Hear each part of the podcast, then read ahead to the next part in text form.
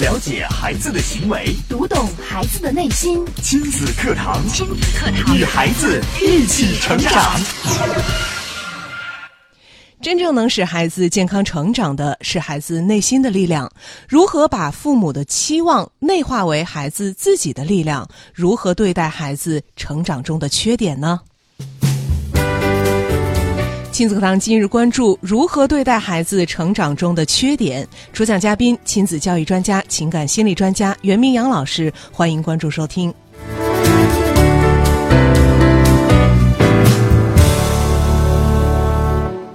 我是主持人潇潇，我们有请今天的嘉宾袁明阳老师。明阳老师好，大家好，听众朋友大家好。今天明阳老师要跟我们说一说孩子成长当中的缺点，我们该如何对待？说到孩子的缺点，相信家长们都特别希望能够帮助孩子来改正，让孩子成为一个更加完美的人。嗯，因为在孩子成长的过程当中，我们家长总是能够不断的发现孩子身上出现的各种各样的缺点。因为家长们手里都拿了一个放大镜，嗯，会善于发现孩子身上不足的地方。对，我们也希望通过自己的各种方法鞭策和激励，甚至是批评指责，让孩子能够改掉身上的缺点，变得越来越好。嗯那说到孩子的缺点该如何去对待，我在今天节目的上半段呢，首先不谈这个话题，我想从另外一个角度啊，给家长们一个思考的方向。从什么角度呢？呃，前不久啊，我不知道肖有没有注意到这个大电影《龙猫》上映了，对，很多人都说欠宫崎骏一张电影票。嗯，因为我们小时候可能都看过龙猫的动画片儿，对，但是搬上大荧幕之后，大家都觉得应该要为自己童年时的这份情怀来买买单。很多朋友都去看了。对，那作为顶级的动画巨匠啊，应该说宫崎骏他的温暖和治愈是影响了一代又一代的人。嗯，但是大家知道吗？我们今天讲的并不是龙猫，讲的是也要不讲宫崎骏吗？对，讲的是宫崎骏的儿子，他的儿子怎么了呢？他的儿子叫宫崎吾朗。哦，宫崎吾朗是宫崎骏的儿子，可能知道的人并不多啊。我们好像没有太关注过。对，但是呢，我今天要谈到的则是宫崎骏的儿子宫崎吾朗啊，在一次公开场合表达出对他父亲的一个观点，因为可能很多人会觉得宫崎骏爷爷哇，好慈祥啊。嗯，如果我们有这样的一位父亲的话，爸爸应该是非常让人羡慕的事情。觉得特别骄傲的事情。但是你知道吗？在一次访谈当中，宫崎吾朗甚至评价宫崎骏是一个零分的父亲。零分，一百分呀、是满分，打了嗯零分。我觉得很少有儿子会会这样评价父亲。可能有的时候跟父亲的这个关系不是很亲密，那也不至于打到零分吧？呃，我们来讲讲到底为什么这个宫崎吾朗会给宫崎骏打了零分。他爸爸到底对他做什么了？我们说遗传是非常厉害的，嗯这个年幼的宫崎吾朗其实也继承了宫崎骏的绘画天赋，嗯，从小呢也立志希望能够成为像宫崎骏一样伟大的动画导演。哦，但是宫崎骏呢并不看好他。不看好儿子。对，因为他什么？他自己做这一行，我们都知道，做哪一行可能都知道这一行的辛苦。对，他觉得这一行嗯太辛苦了，而且最重要的是，他觉得儿子没有动画天分，没天分。他看不起儿子的作品。嗯，于是呢，这个宫崎吾朗呢，他憋着一口气儿，拿出了他的第一部作品，叫做《地海战记》。嗯，宫崎骏呢，却在观影的时候众目睽睽之下中途离场，并且写了信批评他。这个父亲真是实力拆台啊！第二部作品，宫崎吾朗又拿出来了，叫《虞美人盛开的山山坡》。在发布会上呢，这个宫崎骏也是当场就指责说这个片子拍的不好，嗯，毫不留情的批评。又批评了。吾朗呢，真的是非常非常的尴尬呀，甚至发布会没有开完他就离开了。哦，这真的是闹得不欢而散。之后呢，票房还不错，嗯，宫崎骏却说，好歹这个也给我点压力呀、给他点压力。然后这个在接下来，呃，宫崎骏呢，我们想想看，宫崎骏他的一生是不是也是一帆风顺的呢？嗯，是吗？也不是。也不是。其实真正让大家去熟悉和了解，都是已经到他的这个中年，包括晚年之后，已经成名了。他才成名。嗯三十八岁的时候，宫崎骏才拿出他的第一部动画片，嗯， 《电，但是呢，票房是惨败的。哦，那后来是他呃其他的一些作品让他成名成功了。对，呃，这之后其实就有人问宫崎骏说：“你为什么会这么去批评自己的孩子呢嗯，？”宫崎骏的理由是什么呢？什么呢？他说：“与其让别人去批评他、去指责他、去毒舌他，倒不如我自己先来。哎，我觉得他这个观点真是太奇特了。就是别人都会说，哎呀，当所有的、呃所有人都不看好我的孩子，所有人都抛弃他、放弃他的时候，我也不能放弃他呀，嗯我也要力挺他呀。自己的孩子自己都不支持，谁还会支持呢？”所以说，他的良苦用心，宫崎吾朗并没有领情，嗯以至于宫崎吾朗到最后给父亲打分的时候打了零零分分儿。 所以我们知道，这个宫崎骏的这个教育啊，至少在对儿子的这个态度方面，嗯其实孩子并不领情，甚至说是受到了深深的伤害的。嗯，因为孩子他没有理解到爸爸这么做的真正的用意。是的，我们再来换另外一个事例啊，嗯，我们都知道这个呃，国内的搜索引擎最大的是百度。对，那说完百度，接下来可能就是搜狗。没错儿，搜狗。你知道吗？搜狗的 CEO 王小川，嗯他也是做了很多年很多年的搜索，嗯，才把搜狗推上了市。对，呃，应该说是他奋斗了十八年，在一七年的时候，终于把这个搜狗推到了纽交所上市，现在搜狗特别厉害。很厉害。对大家想想看，呃，做呃一个搜索引擎又做上了市，嗯，这应该算是成功了吧？对呀，可是你知道吗？王小川的妈妈在纽交所所上市的时候，却说什么呢？他说什么呢？一个肯定是以自己的儿子为骄傲啊，觉得特别的自豪吧。我们都知道，腾讯、阿里的这个市值嗯，大概都是呃几百亿、上千亿。对，那当时这个王小川的妈妈在纽交所上市的现场就说：“你看，你这个股票的市值才五十亿，嗯比人家腾讯、阿里差太远了。啊， 这是王小川的妈妈说的话。我们不知道，在那个时刻，当王小川的妈妈讲出这句话的时候，王小川的心里是不是有什么碎掉的 声音？就是，嗯我觉得这个妈妈也也也挺另类的。你想，这是人生最最重要的里程碑的时刻、啊在那，个时刻，在那个场合，多少企业家一生奋斗就是希望自己的公司能够上市。对呀、王小川迎来了这个荣耀的时刻，对呀但是妈妈的这盆冷水从头浇到尾，应该是凉透了。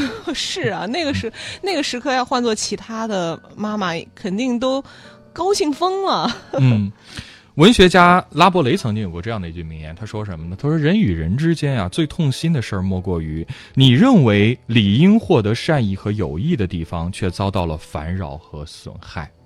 哦，就是我们可以想一想这种境遇，”嗯，就是嗯，本来是挺开心的事儿，对，本来觉得自己挺好的，应该获得鲜花和掌声的，嗯，但是就是一盆冷水浇下来的时候，是。所以，我们想想看，不管是刚刚我们说到的宫崎吾朗，嗯还是搜狗的 CEO 王小川，嗯，在他们人生的一个个荣耀的时刻，却遭到了最亲近的人的这种指责，嗯。他们会作何感想？就是，其实我觉得，不管是宫崎骏也好，还是王小川的妈妈也好，他们在内心其实也是为自己的儿子骄傲的。王小我川我相信，对对，宫包包括宫崎骏，包括王小川的妈妈，她都会为自己的这个孩子感到骄傲。所以这个大家会不会认为，哎呀，你看妈妈内心肯定觉得特别光宗耀祖的，只是这个公共场合在外人的面前，她不便于太过的把这份喜悦欣喜表露出来，所以这个说一些谦虚的话。嗯，呃，我们来看一看这个搜狗 CEO 王小川他金光闪闪的履历啊，大家也了解一下，到底王小川是不是我们心里所想的？确实是，呃，不如别人啊。嗯，他十八岁的时候就获得了国际信息学奥赛的金牌，哦。特招进入了清华读计算机的本硕。哇，二十七岁呢，成为搜狐最年轻的副总裁。三十二岁开始全面负责搜狗的战略和运营管理。嗯四十、岁的时候，带着搜狗在美国上市。哇，我觉得这他这一路的历程就都特别让人羡慕啊。嗯，但是王小川就在一个访谈当中也提到了，说，在我妈眼里，她总觉得别人家的孩子会这个会那个，总之就是比你强。哦，看来在妈妈的心里，不是说呃，像我刚才说的，其实内心是很欣赏儿子，只是在外人面前谦虚一下。真的是这样，他就是心里真的就觉 得，妈妈一直都是很挑剔、很指责的，哦觉得孩子不够好，你不如别人家的孩子。虽然有这么金光闪闪的履历，可是妈妈会觉得，你看你跟谁谁谁比，还差一大截儿呢。哦，即使儿子考上了清华，即使儿子的公司上市了，嗯，他还是觉得不行。是，所以说呢，有些父母他真的是永远都看不到自家孩子的好，一味的苛责和打击，以爱之名在撕裂孩子渴望价值的心。我们说，在这样的负能量场里长大的孩子，但内心里都有一个跨越不过去的坎儿。嗯，呃，我们都知道著名的演员姜文儿，对，我们也很欣赏他，觉得非常有才华，有才，对，是？吧？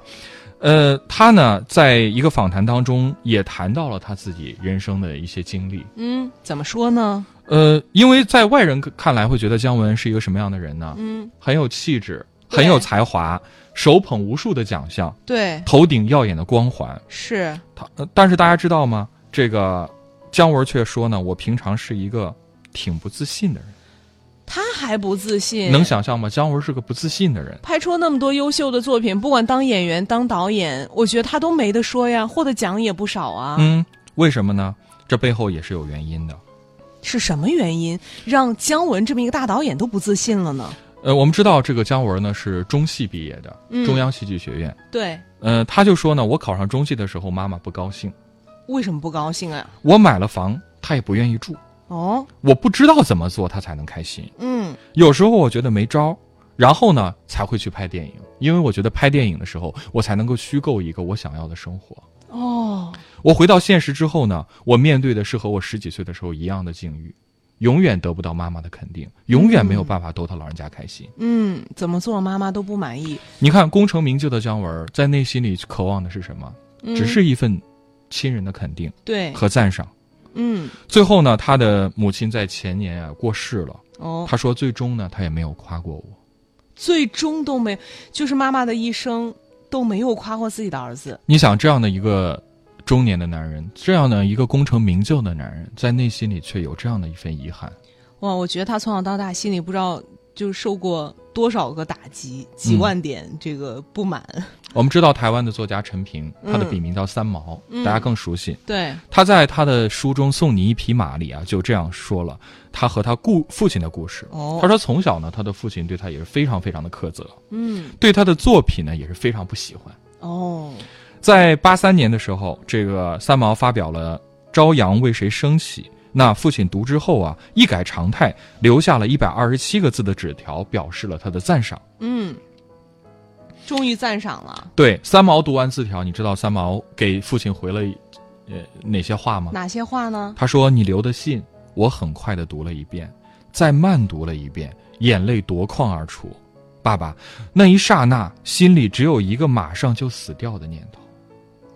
怎么，爸爸终于夸他了，他却要马上死掉呢？没有遗憾了呀。”哦，他说：“等你这一句话，我等了一生一世，嗯，只等你。”我的父亲亲口说出来，哦，肯定了我在这个家庭里一辈子消除不掉的自卑和心虚。嗯，就是我们在听了呃明阳老师刚跟我们分享的这些呃名人或是成功人士的故事之后，我我有个感觉，就是在他们的心中，爸爸或者妈妈对自己的肯定，他真的这么重要吗？真死而无憾的那种重要吗？对呀、你看，我们呃都听过一句这个老话，叫嗯“朝闻道，夕可死”，嗯对吧？嗯，那就是在可能在这些孩子的内心里，父母对他的这句肯定，真的就像道一样，对，我听到了，我得到了，嗯我死也就没有遗憾了。哦，我们说这个后后来我们知道三毛他的经历，嗯，出了那么多的书，对，然后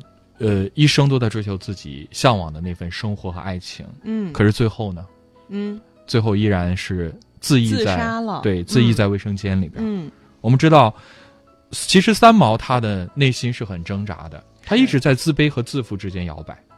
自卑和自负之间，对外人看起来他是很这个刚强的，但很其潇洒的，但其实，在他的文字当中，在他生活当中，我们是可以感受到，又是有那份脆弱在里面的。哦，最终他以自杀的方式离开这个世界。我们可以想想看，他的内心里有多少挣扎和苦痛，是我们没有办法去理解的。嗯，所以你看看一些呃这么成功，其实在事业上做得很好的人，他们内心还这么痛苦，我觉得这他们的爸爸妈妈是要负责任的。包括我们的同行董卿，嗯央视的知名主持人，现在已经是制片人了。很多人都说呀，你看董卿之所以有今天的成就，跟她爸爸在她小的时候对她的严格要求，不断的给她呃灌输一些成语，嗯，呃也文学方面的知识，那是分不开的。做家长就要像董卿的爸爸一样，严格要求自己的孩子。可是大家看过董卿在讲述她成长经历的时候，她的表情，她的整个状态吗？嗯，表情是泪流满面呀，是啊，痛哭。所以我们可以想见，虽然董卿她也成功了，嗯，但实际上，童年时候父亲的这种严苛，对她的这份打击，包括我、我记得董卿她在访谈中还提到过，小时候其实爸爸是不让她穿裙子的，嗯，不让一个女孩子穿裙子，对，这都成为了董卿心里永远都没有办法抹去的遗憾。就即使是她的事业很成功，现在也获得了无数的光环，对，但是也没有办法去填补她内心对于小的时候爸爸对自己的这份非常严苛的要求带给她那种伤害、那种痕迹。对，包括我还提到了这个郎朗啊，我们知道郎朗、这个著名的钢琴演奏家，所有学钢琴的孩子的家长都希望自己的孩子成为像朗朗一样成功的人啊。可是郎朗说什么呢？嗯他说：“我不希望，我不希望世界上再有第二个郎朗。啊，是是不想让别人像他一样成功吗？不，因为郎朗他自己童年的经历、学琴的这种痛苦、这种煎熬，太让他痛心了。就是这种苦他吃尽了，他不希望有其他的孩子再像他一样了。呃，和郎朗一块儿学琴的孩子有千千万，但最后成名的只有他一个人。只有一个，嗯，所以朗朗不愿意看到有这么多的孩子在这种，呃，应该说是几率极低的情况下，还在为这个目标去奋斗。对，这可能对于更多的人来讲，它其实是不公平的。嗯，这是呃朗朗就是亲口说出来的这番话。所以你看，我们刚刚讲到了这么多、这么多的例子，我不知道大家听完这些例子之后，这些看似已经非常成功的人，他们的内心里为什么还有这么多的缺憾？值得我们每一个人去好好反思。嗯，大家也可以先反思一下，然后参与到我们今天节目的互动当中。您可以关注微信公众号“亲子百科”，千百的百，课堂的课，直接给我们留言。我们稍事休息，稍后接着回来。亲子课堂正在播出，稍后更精彩。了解孩子的行为，读懂孩子的内心。育儿亲子随身听，全国首档以心理学为基础的专业家庭教育节目《亲子课堂》。每天上午十点到十一点，FM 九三一，AM 七幺幺，郑州经济广播，欢迎收听。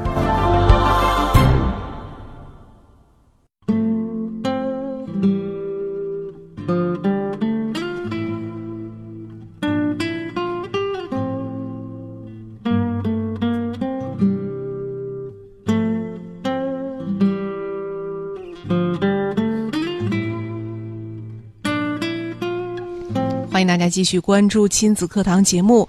今天我们请到了亲子教育专家、情感心理专家袁明阳老师，跟我们来说一说我们如何对待孩子成长中的缺点。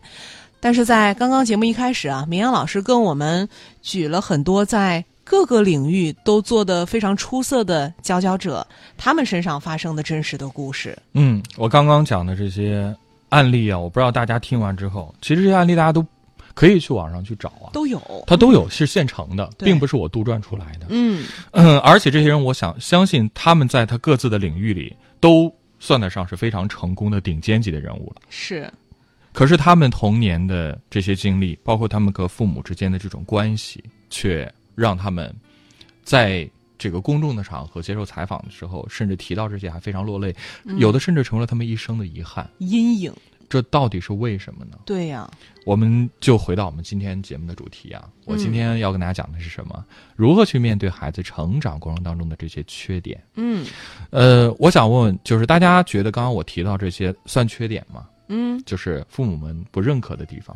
嗯，呃，我们可以来回想一下哈，嗯，父母不认可的这些地方，这个呃，宫崎乌朗，嗯这个宫崎骏觉得他的这个片子，他做出来的这些作品没有那么好。嗯，但大家不这么认为啊，嗯，呃，我刚刚提到了王小川，嗯嗯、搜搜狗，嗯搜狗比不上百度，嗯它的市值包括它的影响力、市场占有率不如百度，这是事实吗？嗯，是是是，对，但是大家知道全国做搜索引擎的有多少家吗？就是他不如。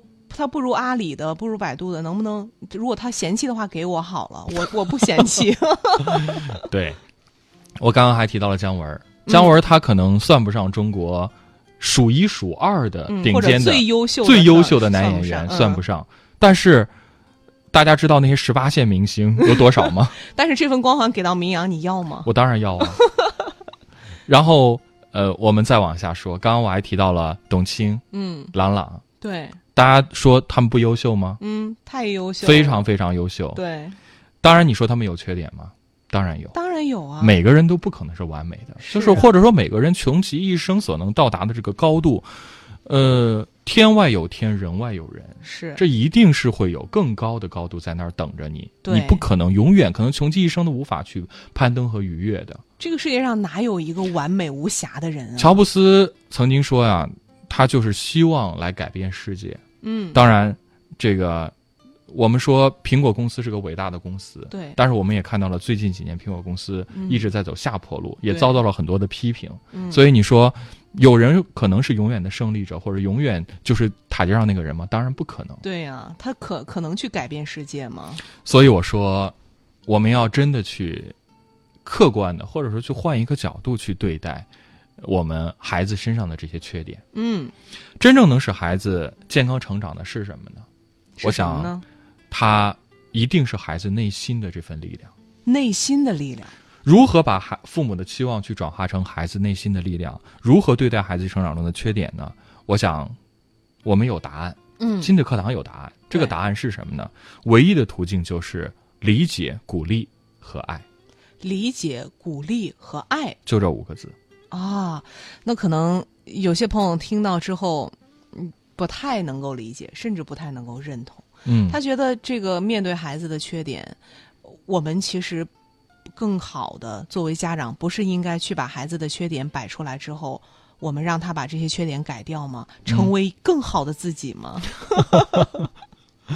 更好的自己，这也是一个非常好的这个提法。但嗯是，小小你注意到了，更好的自己，它的核心词、中心词是谁？嗯，自己，没错，嗯，跟自己比，嗯，我哦变得更好，而不是跟别人比。对，我们说，可能你跟别人比的话，你可能一辈子都比不上别人。对，那难道就证明你这一生就没有价值吗？嗯，当然不是。但是如果我们跟自己比，我们成为更好的自己，我们在自己的基础上，明天的自己比昨天的自己更好，那嗯我觉得这就是进步。对，我们要去看到这份进步，我们要有一双善于发现的眼睛，特别特别是对于父母来讲，嗯，作为我们的孩子，我们的父母有这份能力和责任，去看到孩子每一天的进步，每一天的一点一滴的这个变化。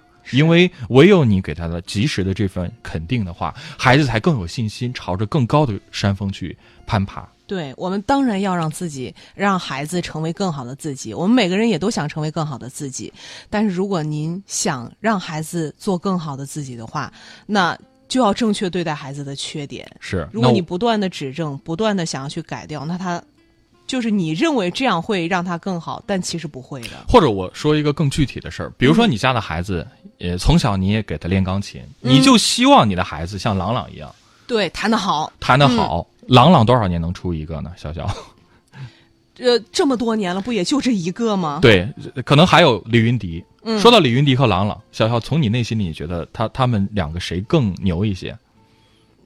都挺牛的呀。大差不差吧，对呀、这难分高下。难分高下。是，那如果我们所有学琴的家长的孩，嗯、这个孩子的家长都把李云迪和郎朗当成目标的话，嗯，你觉得再过十年，孩子长大了，他能和李云迪和郎朗比肩嗯吗？这种几率有多大？微乎其微吧，微乎其微，真的不好说。无异于什么呢？我做一个比喻啊，无异于是一呃一根绣花针掉进了太平洋，然后对我们在这个呃地球外面的卫星上面去寻找。掉进太平洋的这个绣花针的具体位置算了算了，放弃了， 根本找不 到。是，所以你看，我们其实是牺牲了孩子的幸福健康的人生为代价，而去让孩子去抓一个他可能穷极一生都没有办法够到的目标，嗯，这是不是非常可悲的一件事情？真的是难道你的孩子除了成为李云迪和郎朗，他没有别的追求了，或者说他没有他自己的意义和价值了吗？嗯，那你这样逼着孩子，可能孩子根本无暇去考虑我还有没有其他的意义和价值啊。所以我们说，父母对孩子的这份评价，应该建立在孩子是不是比昨天更好，是不是有进步这个基础之上，而不是要他拿和别人去比。就是和别人比较这个事情，其实是得不到什么好的结果的。是的。所以呢，在这儿我给家长们一些建议。首先，我们要掌握好批评的度。我们不是说、不是说家长们不能批评，但是一定要啊、这个掌握好这个度。赞扬和批评的比例，我给大家一个非常具体的嗯比例，就是好赞扬的话说六句，批评的话只能说一句。哦，赞扬说六句，批评就只能说一句，对六比一。对，这是我们提倡的好的嗯这种评价体系。嗯不好的体系是什么呢？嗯，赞扬说一句，说一句批评说三句。哦，这那这都算好的。有的家长是这个赞扬的话不一定有，但是批评的话可能十句八句都有。都能出书了，对，所以，大家可以去想想看自己的这个比例上是怎么样的，自己去想一想，嗯就是可以把自己的话录下来，嗯，然后做一个大概的统计，对，有没有达到我所说的我们推荐的这个比例？赞扬和批评六比一，嗯如果不是六比一，那是什么？嗯，是一比三还是还是零比 九？这、呃、大家也可以问问孩子。因为你的话是说给孩子听的，这个孩子都在默默的承受着。你可以让孩子来说一说，爸爸妈妈是这个批评的话更多呢，还是鼓励的话更多？嗯，另外一个我要跟大家讲到的就是用正面的语言。正面语言，我们知道这些年家庭教育当中有一本书籍也非常有名，叫《正面管教》。嗯正面管教其实就是希望父母能够用啊正面的、善意的这种方式和语言去教育孩子，不要侮辱和人身攻击，哦，也尽量少用否定的语句。嗯呃，它其实呢，呃，也是印证了人的潜意识当中对于这个语言的它的一种敏感度。就是前面大加上这个不啊，或者是不要啊，或禁止啊，嗯，其实，在潜意识里，我们是把这个词儿是忽略掉的。我们的重点其实都在后边的那后个边否定的词里边的。嗯其实这样的话呢，对人他的心理的影响是非常不好的。哦，你说不要去做的那些事情，孩子都记住了。他只记住了不要的后边是什么，嗯，而可能把不要反倒忘了。淡化了。嗯所以我们一定要给孩子正面的语言。嗯，另外一点就是要对事不对人。对事不对人。很多父母动不动就骂孩子笨死了，你就是不如谁谁谁好。嗯，那这种话呢，我想很多时候都是情绪的发泄，对，它根本不是教育。教育是什么？教育是和孩子一起找到问题，分析原因，并且找到解决对策，嗯这才是真正的可以进步的方法。对，还有一个就是父母的心态，我刚刚嗯说到这个心态非常关键。父母在养育孩子过程当中，一定要有很好的心态。如果我们自己有很多的压力和焦虑的这种情绪，那可想而知，我们传递给孩子的也一定会是这样的负面的东西。嗯遇到问题先克制两秒。我们甚至给大家一个很很行之有效的方法，叫什么？先学会闭嘴。对，当你忍不住不知道怎么说的时候，你就我们别说先别说。嗯所以呢，我在今天的节目当中要跟所有的父母去分享的就是，面对孩子的缺点，我们一定要懂得这五个字。再跟大家回顾一下：嗯，理解、理解、鼓励鼓励、和爱。爱。我们要明白，无论孩子长到多大，无论在世间他获得的名利有多么耀眼，他们内心里最珍贵的不过是来自父母的那份肯定和欣赏。你给到孩子了吗？大家也可以思考一下。我们也感谢明阳老师精彩的讲解，也感谢大家的收听参与。今天节目就是这样，明天同一时间亲子课堂和您不见不散。